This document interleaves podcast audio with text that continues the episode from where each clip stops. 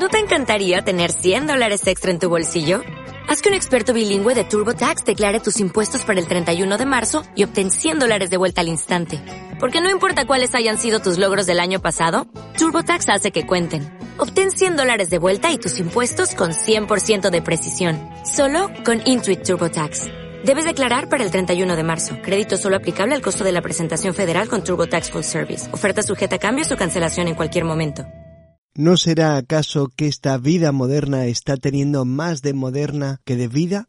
Quino en boca de Mafalda. En Mafalda está representado cómo son los argentinos. ¿Tú qué opinas? Yo lo que creo que Mafalda es la obra de Quino que más refleja a la sociedad argentina y a la clase media argentina. Eso no significa que también tenga allí un sentido de universalidad. Las Galápagos. Bueno, sí, el ecosistema de, de las islas de Galápagos es, creo que es uno de los más ricos del mundo. Separan siete horas de diferencia, pero nos unen muchísimas cosas. ¿Quién se sienta a mi lado? Ennio Morricone. Eh, ojalá nos hubiéramos equivocado y la pandemia no hubiera llegado a Europa y no hubiera llegado a España. Eh, estoy muy feliz de estar aquí hablando con ustedes porque ese es un tema universal. Hay que viralizarlo para que todos sepamos qué es lo que pasa cuando el mundo está mirando para otro lado. Jesús Abad, buenos días. Buenos días, buenas tardes, buenas noches, ¿qué más da? Los lunes de 9 y media a 10 de la noche abrimos una ventana al mundo en Radio La Llagos. Os espero. Local. Noticias locales, con interés global. Buenos días, buenas tardes, buenas noches, ¿qué más da? Abrimos una ventana al mundo con este espacio que llamamos Glocal, noticias locales con interés global. Durante estos 30 minutos vamos a dibujar a grandes trazos unas líneas que nos ayuden a definir quién ha sido y qué nos ha dejado Joaquín Salvador Lavado, más conocido como Quino y padre entre otros de Mafalda. Indudablemente. La primavera es lo más publicitario que tiene la vida. Esta es Mafalda. Y esta es mamá.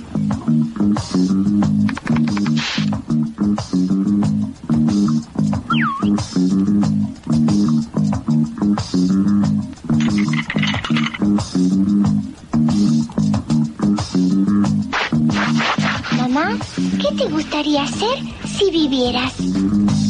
En una de sus últimas entrevistas con el también dibujante gráfico argentino Tute, Quino se reconocía republicano, crítico y agnóstico. Bueno, me llama la atención que todas las religiones han tenido que inventarse más o menos la misma historia para aguantar la vida, pero parece que la pregunta de quién hizo todo esto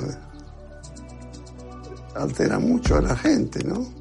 Tímido, observador, ocurrente y crítico con el mundo en que vivimos y con las acciones de quienes someten a otros. Sirve para poner en evidencia las cosas absurdas que hacemos los seres humanos. Hacer humor sin que tenga un sentido crítico político no me... No te satisface, no te llena, digamos, ¿no? No.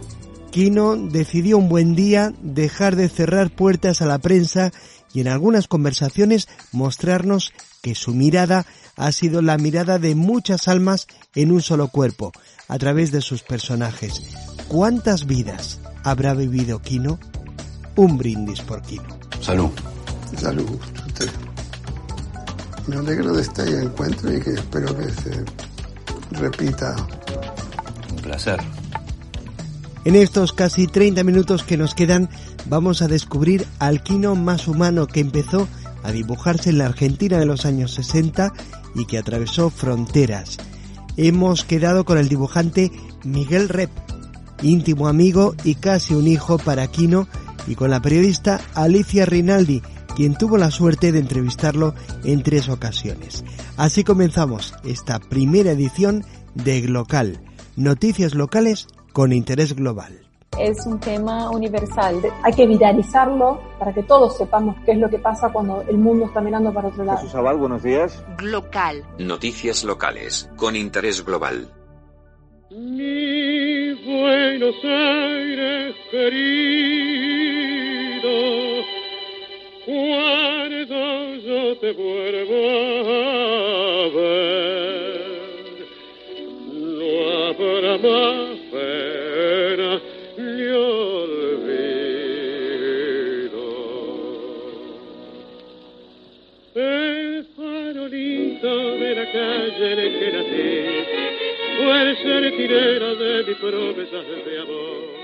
Joaquín Lavado Quino ha dejado huérfanos a Mafalda, pero también a Felipe, a Manolito, a Susanita, a Miguelito y Guille.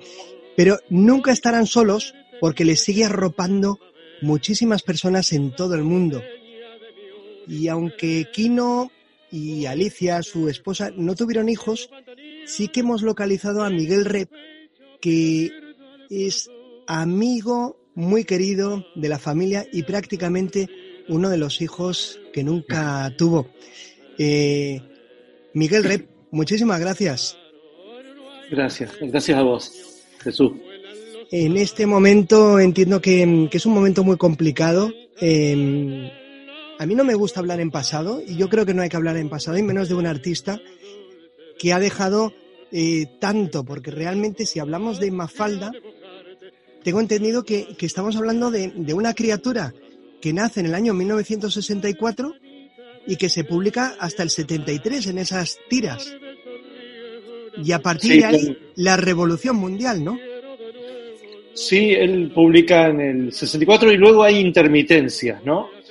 Lo publica, primero publica como en, en, frecuencia diaria, pero después hay interrupciones porque se va del se va de la publicación, después va a un, a un diario, se va de ese diario y termina finaliza, en un semanario donde publica creo que cuatro o cinco tiras, es decir, que no completa una página, una, un, una semana de, de tiras. Así que no han sido nueve años de tira diaria, no han sido nueve por, tre, por 360 vendría a ser, ¿no?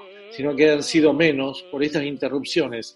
Pero han sido nueve años intensos en la vida creativa de Kino. Eh, yo pienso que la, perla de su obra se produjo entre el 67, 68 y, el, y dos décadas más, ¿no? 85, 87, digamos que fueron 20 años de mucho esplendor autoral del Kino, que es donde más precisión tuvo en el dibujo y en los argumentos, ¿no?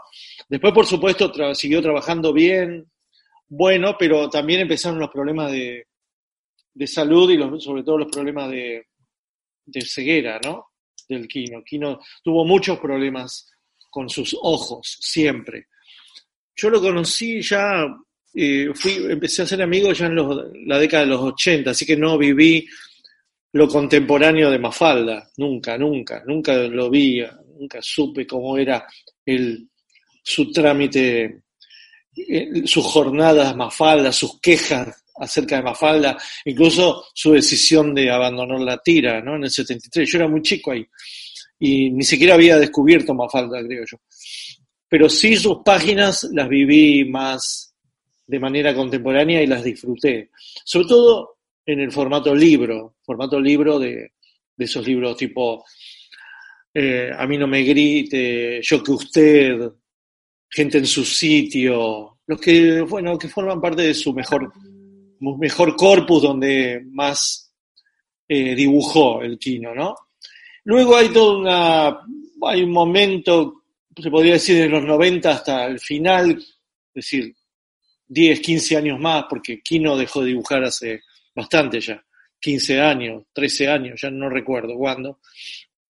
Ahí donde el dibujo ya no fue tan minucioso y se empezó a ver, sí, el, ya el, cansancio, la fatiga de los materiales, ¿no? El cuerpo, los viajes, los, los homenajes, digamos, todo eso que te desconcentra. Él, aparte, viajaba bastante porque vivía en Europa y vivía en Argentina. Medio año, medio año, le escapaba a los veranos, así que eso también lo, lo, desconcentra, lo desconcentraría mucho.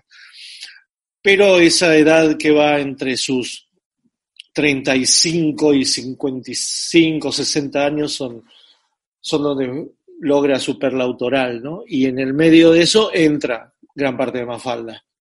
Las primeras, sí. las primeras tiras de Mafalda no son precisamente la, la maravilla, te van preparando para la maravilla, pero Mafalda me parece que va creciendo a medida que se van sumando personajes.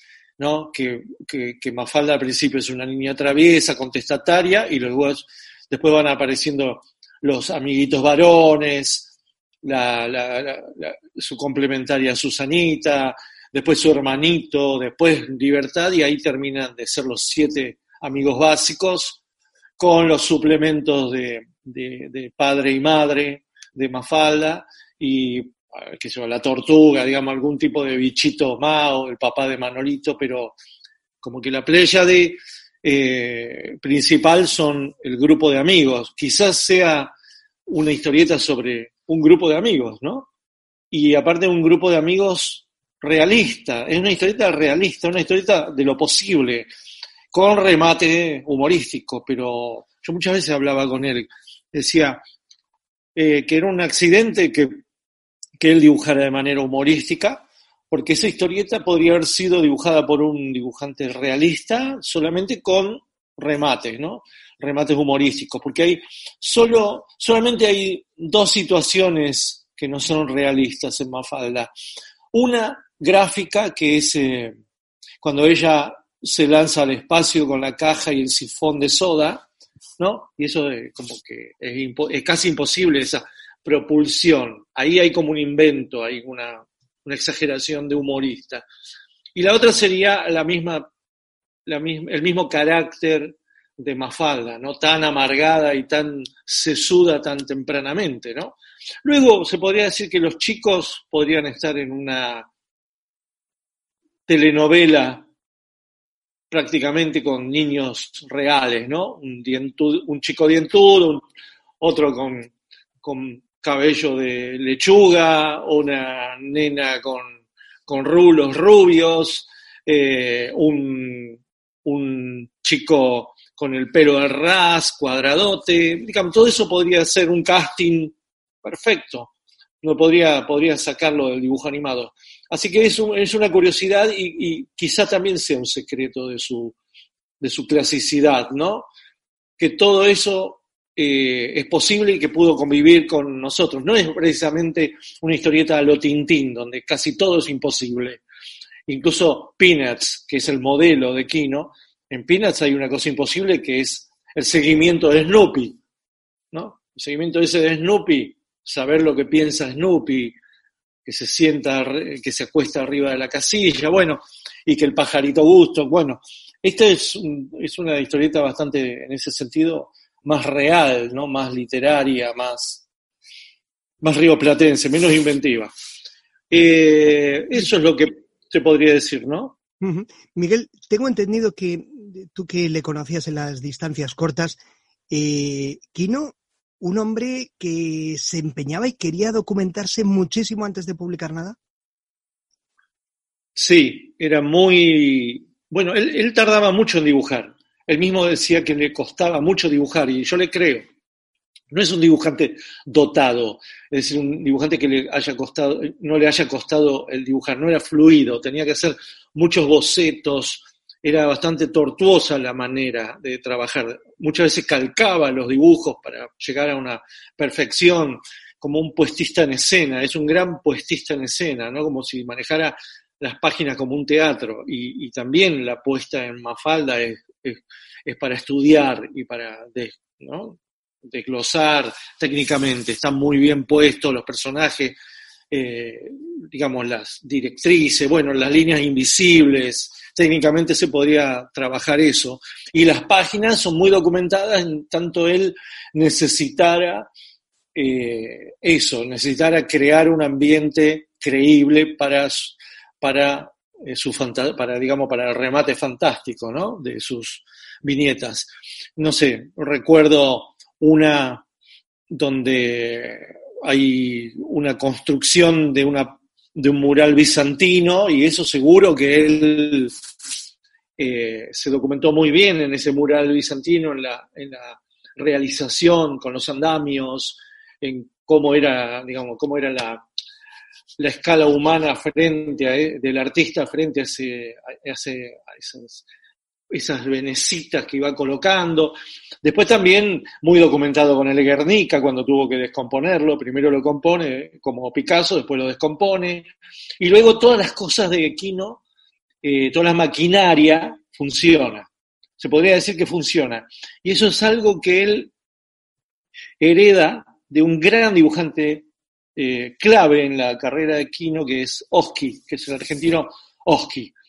Oski era un, tipo que inventó mundo, inventó todo un mundo. Es un gran artista, quizás el más grande de, de la Argentina en, en, términos humorísticos. Es como nuestro Saúl Steinberg, pero con el añadido de que mm, él se documentaba muchísimo en las tablas de Salerno, en los grabados, que parodiaba, pero vos sentías que era muy obsesivo en, los detalles y que era muy documentado, muy documentado. Las cosas funcionaban, porque este trabajo que hacemos nosotros te permite que las cosas no funcionen. Vos podés hacer una canilla que, que, que no funcione, que no tenga quizás una correspondencia con el lugar arquitectónico y venga de la nada, vos podés hacer, qué sé yo, la, la luna eh, precisamente con una canilla de agua, o podés inventar un auto que, que, tenga, que tenga algún tipo de trastorno aeromodélico, digamos, no importa, se nos perdona, hacemos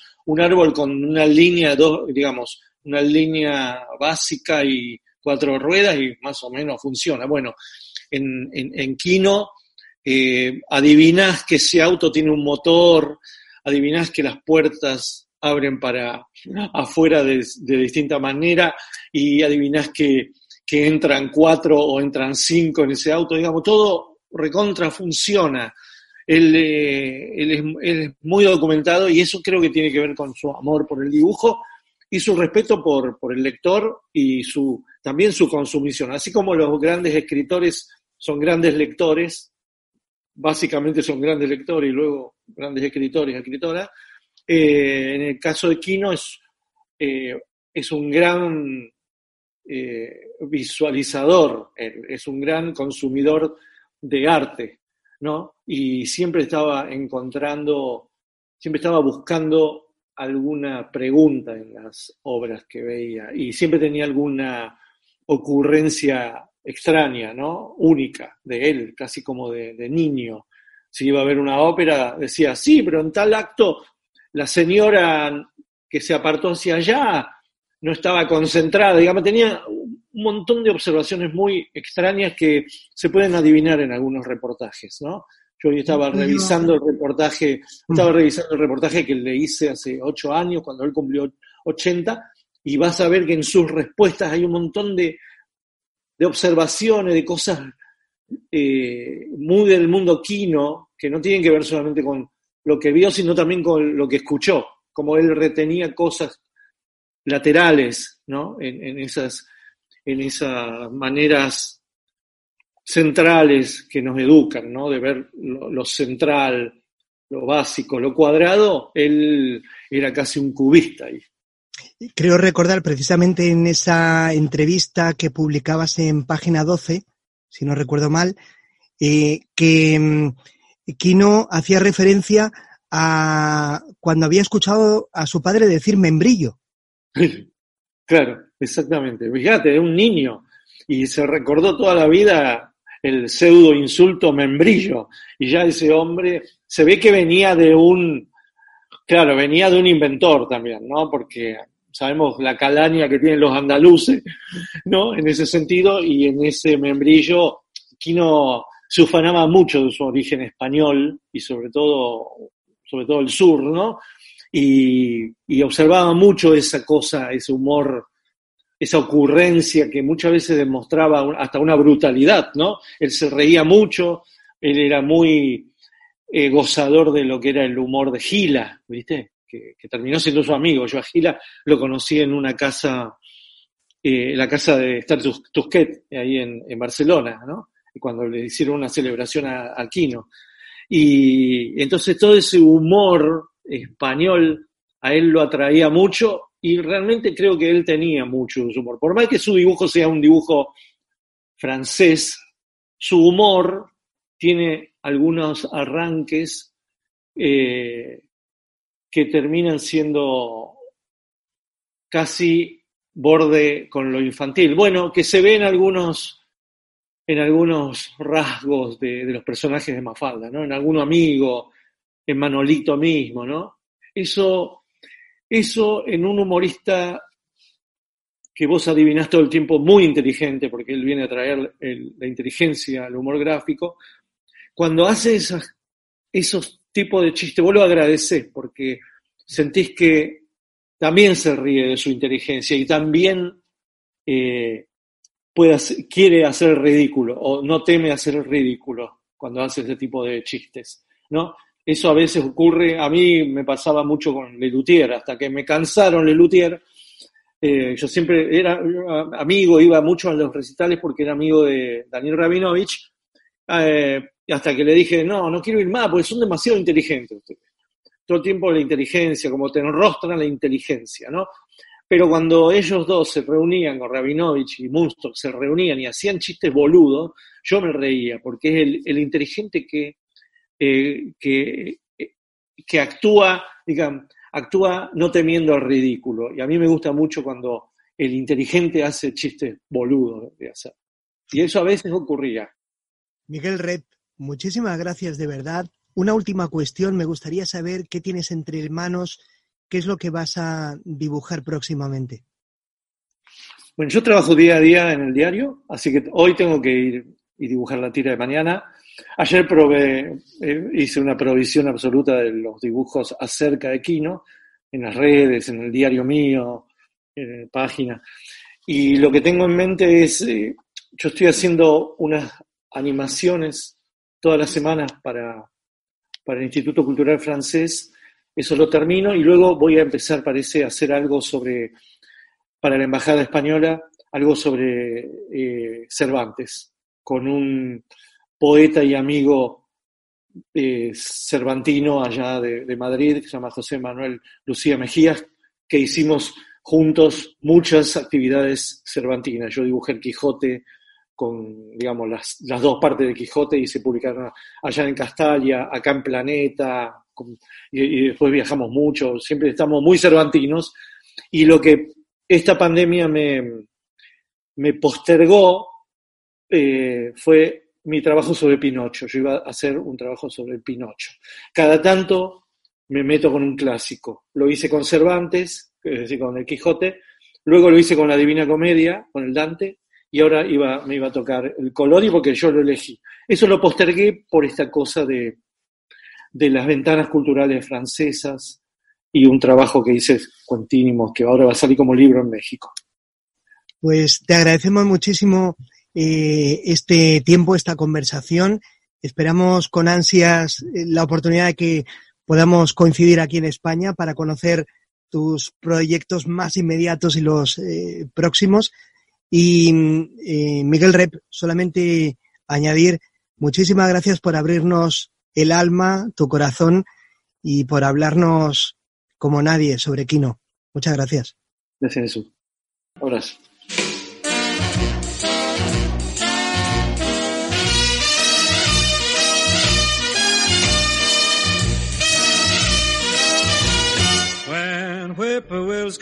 Estamos intentando dibujar, hacer un esbozo de quién nos ha dejado y de qué nos ha dejado. ¿Quién era Quino, el padre de Mafalda y de otros muchos personajes? Y para ayudarnos a hacer estas líneas, hemos pedido que nos acompañe la periodista Alicia Rinaldi eh, desde Argentina. Buenas noches, eh, buenas tardes en, en Argentina, ¿cómo estás? Hola Jesús, eh, muy buenas tardes y muy buenas noches para todos. Antes de nada, muchísimas gracias.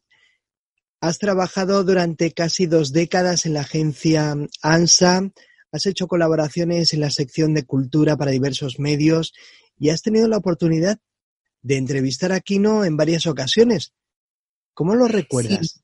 Sí, eh, eh, ma- aproximadamente dos veces en la misma feria del libro, eh, haciendo todo un trabajo, porque él era muy, por su condición de ex- extremadamente tímido, no le gustaban las entrevistas. Entonces, en dos ocasiones lo esperé eh, que terminara de firmar eh, los libros eh, en, el, stand de Ediciones de la Flor, que era un rito anual, el encuentro este, cara a cara con sus lectores de todas las generaciones, y él tenía una paciencia infinita porque estaba mínimo dos horas este, y le dedicaba mayor este, eh, tiempo a los niños, se notaba con el cariño que lo hacía.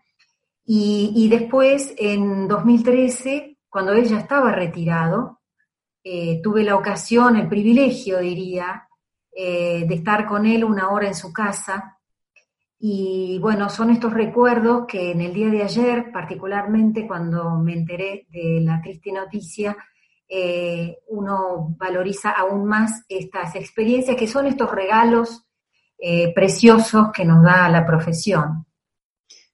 Comentabas eh, que estamos hablando de una persona modesta, muy tímido, ¿Cómo, ¿Cómo, lo encontraste en, bueno, en, las distancias cortas? Porque todos sabemos que cuando uno está expuesto, pues por ejemplo en una feria internacional o ante las cámaras, ante los medios de comunicación, estamos ante un personaje, pero cuando pasas de la puerta de, de tu propio domicilio, ahí se vislumbra un alma diferente, ¿no? Pero él era, era exactamente la misma persona en, un, en una ubicación o en otra, extremadamente tímido, eh, que al principio le costaba soltarse, pero una vez que lo hacía comenzaba a hablar, a hablar. De hecho, en esa hora hablamos muchísimo, este, recordando sus comienzos en su ciudad, su familia andaluza, eh, después lo que fue su carrera y, su exilio en Milán, eh, por decir algunas de las etapas. Era una persona muy sencilla, muy solidaria. Eh, entre ayer y hoy lo han recordado sus colegas eh, de, la generosidad. Es decir, él ya era una celebridad internacional y, siempre le tendió la mano a los colegas de las generaciones que venían atrás. Concretamente Maitena recordó en, un, Instagram eh, en un eh, largo texto que cuando ella estaba comenzando y necesitaba que alguien le hiciera el prólogo, porque incluso le había fallado la persona que tenía pensado, se lo llevó así rápido y al otro día ya tenía una respuesta y fue muy generoso. Eh, realmente, bueno, era con un sentido de la ética realmente muy elevado, tal cual lo que él reflejaba en su trabajo, en la lectura que hacía de la sociedad, no solo de la Argentina, sino del mundo. Una última cuestión, eh, si has tenido la oportunidad en diversas ocasiones de entrevistar a Aquino, ¿estuviste tentada, no sé si, eh, de, acabando la entrevista, decirle que, te hiciese algún dibujo? Eh, no, pero sí tengo, una vez sí, porque tengo, tengo, una sola vez se lo pedí. Eh, tengo una, un libro de historietas eh, que él, me, dedicó, no la última vez, todavía él me, a él le molestaba un poco eso, aunque era muy paciente, porque decía, me piden que ponga mi firma, y si está en el libro, porque es cierto, es exactamente la misma, pero él firmaba igual y lo tenía que hacer de nuevo.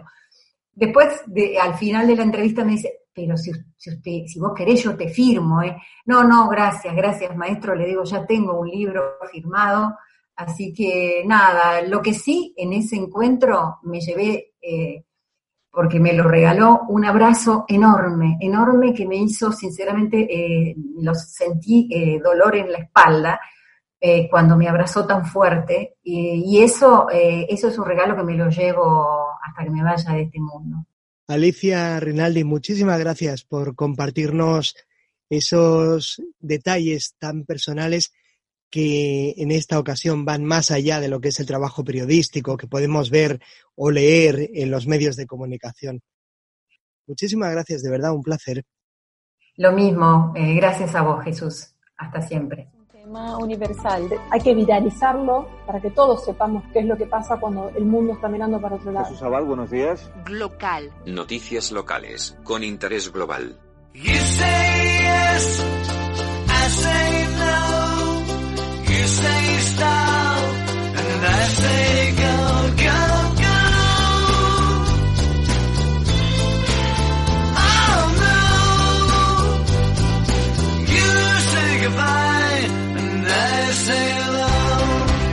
Pues así llegamos al final. es el momento de poner la firma a este primer programa local y de emplazaros a una nueva edición dentro de siete días. Podréis encontrar las entrevistas completas y mucho más en la página web del programa medioglocal.es. Mientras tanto, dejemos que el mundo siga girando y nosotros con él.